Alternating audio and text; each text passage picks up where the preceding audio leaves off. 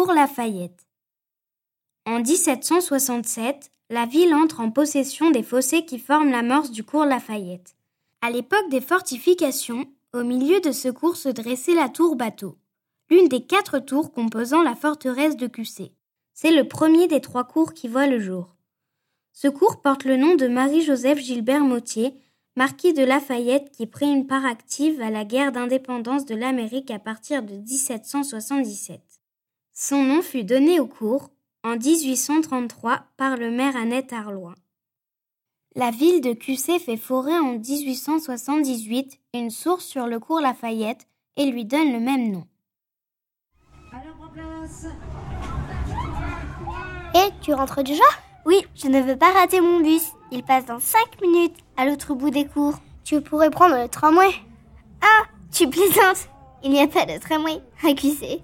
Aujourd'hui, non, c'est vrai. Mais autrefois, il y en avait un. Non, quand ça En 1895, le tramway de Cussé-Vichy était le troisième en France après Nantes et Paris. Et pendant 32 ans, jusqu'en 1927. Bon, je t'explique. Il partait d'ici, le cours Lafayette de Cussé, pour aller jusqu'à l'église Saint-Louis à Vichy. Il passait entre autres par les cours Tracy et Arlois. D'ailleurs, il y a un départ toutes les 20 ou 30 minutes. Tu peux donc rester un peu. Ah, d'accord. Eh bien, non, non, vraiment, je dois rentrer. Bon, si je ne vois pas ton tramway, eh bien, je prendrai le bus. Ok, on se retrouve ici même, samedi, sur le marché. Eh oui, elle ne prendra pas le tramway, car en 1925, le refus de son électrification a conduit à sa suppression et à son remplacement par un service de bus le 1er avril 1927. À noter que sur l'année 1922, le tramway a transporté plus de 1 million de voyageurs à la vitesse de 20 km h Concernant les moyens de transport, Cussé a été également une ville importante dans la liaison ferroviaire qui reliait Vichy à la montagne bourbonnaise. Début 1900, Vichy connaissait déjà affluence en Saint-Gare grâce aux cures thermales très en vogue. Mais Cussé était le véritable point de départ pour le taco. La gare imposante la plus belle de la ligne n'avait rien à envier à un service national.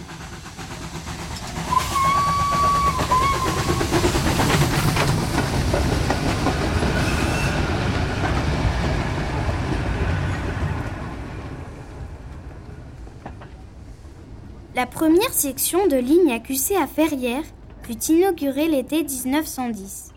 Début 1911, le taco nous conduisait jusqu'à Lavoine. Le voyage était long, comme en témoignent les horaires de l'époque. Pas moins de 2h30 de trajet pour quitter Vichy et rejoindre Lavoine. Une véritable expédition sur un tracé plus ou moins accidenté. Parti de QC, le tortillard franchit le Jolan et va s'accrocher au flanc du site des Malavaux, la promenade favorite des habitants de QC. On pouvait s'y restaurer dans un cadre champêtre. Regagnant ensuite la montagne avec à son bord un poêle à bois pour réchauffer les voyageurs pendant les trajets d'hiver. Ceci pour rompre la monotonie du voyage durant improviser danse, jeux de cartes, chansons.